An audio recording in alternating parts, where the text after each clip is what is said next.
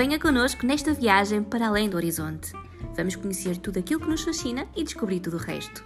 Porque nós, mesmo sem ver, continuamos sempre a acreditar.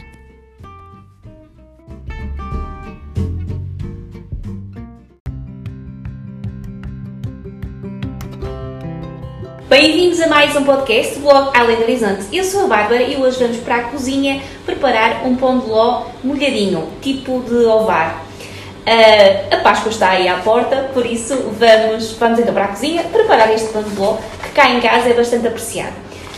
Inicialmente vamos programar o nosso forno a 180 graus, vamos pré-aquecer o forno e vamos precisar de uma forma. Podem usar uma forma de fundo amovível ou então a forma típica de, de barro para pão de ló e vamos forrá-la ou com papel vegetal ou então com aquele papel mais grossinho típico de, do pão de ló. Eu neste caso a usar esse, esse papel mais grosso, ou seja, estou a usar duas folhas e vou cobrir então a nossa a minha forma amovível, o fundo amovível, depois é, é mais fácil para retirar o pão de ló.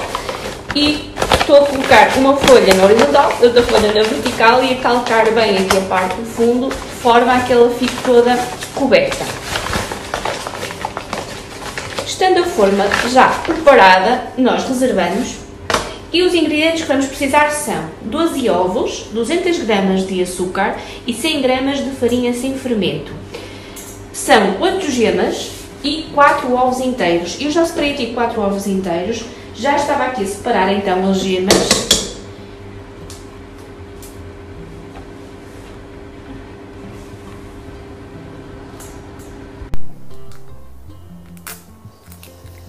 Temos então os 4 ovos inteiros e as 8 gemas. Eu estou aqui a separar a clara da gema.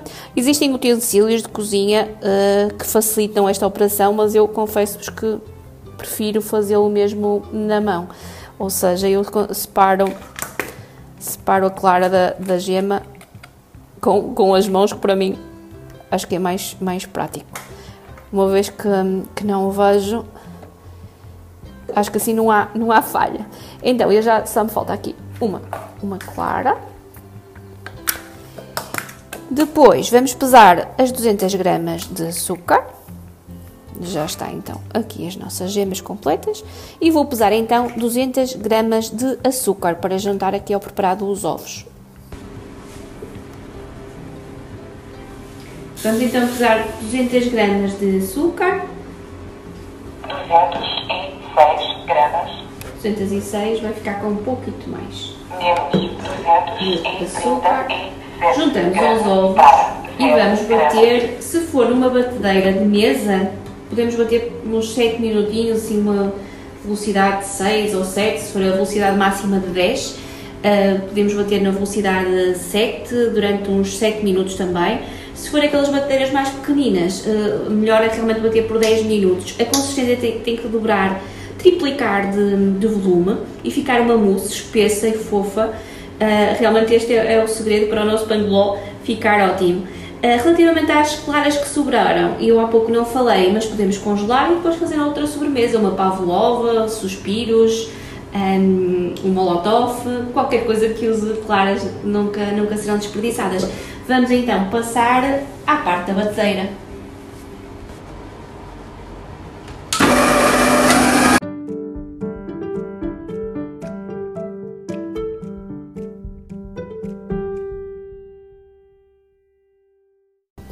Depois então de alguns minutos a bater os ovos com o açúcar, nós ficamos com um preparado do género de uma mousse, bem fofo. Vocês ao tocarem com, com o dedo sentem realmente um creme espesso. Então vamos colocar agora a farinha, são 100 gramas de farinha sem fermento e peneirada, convém que ela tenha peneirada, e depois com uma vara de arames vamos uh, batendo suavemente de baixo para cima, porque nós não queremos que perder este ar que entretanto o nosso preparado dos ovos e do açúcar eh, ganhou. Por isso vocês lentamente de baixo para cima vão incorporando hum, a farinha, já peneirada então. Quando terminarem este processo, é só colocar na forma e vai ao forno mais ou menos por uns, é assim, entre 20 a 30 minutos, depende muito de forno para forno. No meu forno, ele 20 minutos um, já, já lhe chega. Porquê? Porque o, o ideal deste paneló é que fique duro na, na berma e no, no meio molzinho, não é? Que, que fica do género de, de, ovos moles. Por isso o meu são 20 minutos, é uma questão de testarem. E vocês ao abanarem, quando passarem se calhar 20 minutos, ao abanarem o pão de ló, ele tem que ficar molzinho no meio, sentirem realmente ainda uh, no meio meio líquido, mas na, na, na, na ponta tem que ficar duro. Uma dica que eu não vos disse: quem usar papel vegetal para forrar a forma, convém colocar um pouquinho de manteiga para o papel vegetal agarrar à forma eh, e assim é, é realmente mais fácil. Pronto, eu já acabei aqui de incorporar a minha farinha e vou colocar então na forma. Vou então colocar o preparado na forma. Tentem realmente não não bater muito para que não, o ar não se perca. E já está. E então vou colocar no forno. O meu, como vos disse, é 20 minutinhos. Vocês é uma questão de irem tentando, mas realmente varia muito de forno para forno. Eu espero que tenham gostado. Vou colocar a receita e a fotografia do resultado final no blog. Depois eu coloco aqui na descrição do podcast o link. Eu desejo-vos uma boa Páscoa. Até ao próximo episódio. Até lá, fiquem bem.